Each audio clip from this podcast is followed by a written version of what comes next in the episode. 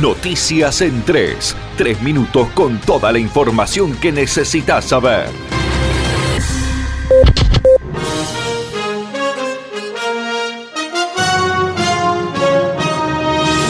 Ascienden a 552 los fallecidos y a 12.076 los positivos de coronavirus en Argentina. Siete personas murieron y 723 fueron diagnosticadas con coronavirus en las últimas 24 horas en el país. Nuevo récord de infectados, con lo que asciende a 452 los fallecidos y a 12.076 los positivos, informó el Ministerio de Salud de la Nación. La cartera sanitaria señaló en su parte vespertino del domingo que murieron tres hombres, dos residentes de la ciudad de Buenos Aires de 96 y 89 años y uno de 54 residente en la provincia de Buenos Aires y una mujer de 88 años residente de la provincia de Chaco.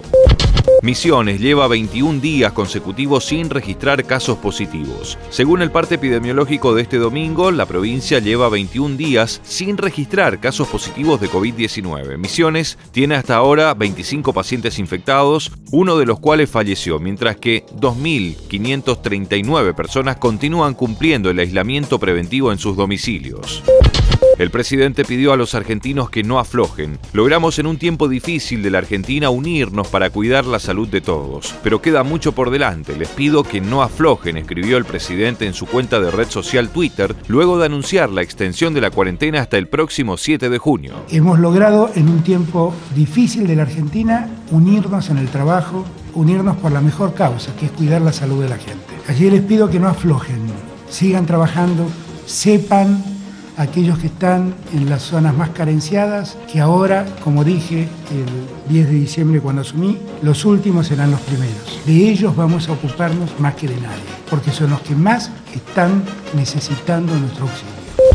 Diputados buscará aprobar esta semana el proyecto de ley de economía del conocimiento. Con el dictamen de consenso alcanzado el martes pasado, la Cámara Baja está en condiciones de debatir en el plenario virtual el proyecto del Poder Ejecutivo.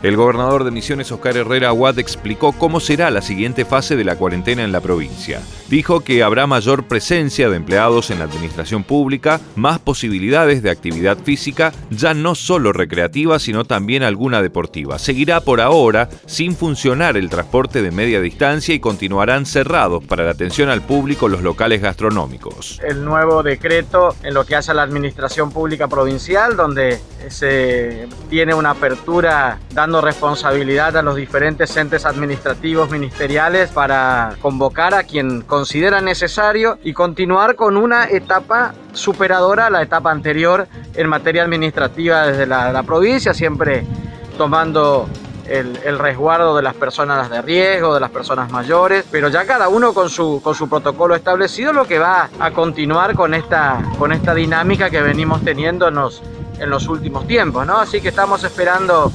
este, al, día, al día martes que la Administración Pública Provincial va a tener una dinámica superior a la que ya la veníamos teniendo ahora. Feliz Día de la Patria a todos los argentinos, a 210 años de la Revolución de Mayo.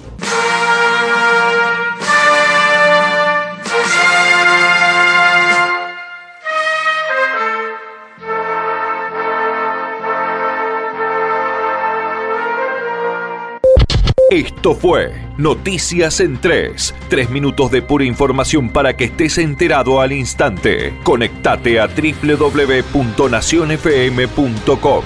Nación Informativa. Cuando se mueve la industria se mueve un país, se mueve el campo, se mueve el agro, se mueve la producción, se mueve la construcción, las máquinas, el comercio, los acuerdos, los vínculos. Y es ahí cuando más necesitamos educar, invertir en salud, en equidad, en distribución, en avances. Movimiento Industrial Misionero. Queremos lo que vos querés. La única vacuna efectiva contra el coronavirus es el aislamiento social. Quédate en casa. Protégete. Protege a tu familia. www.nacionfm.com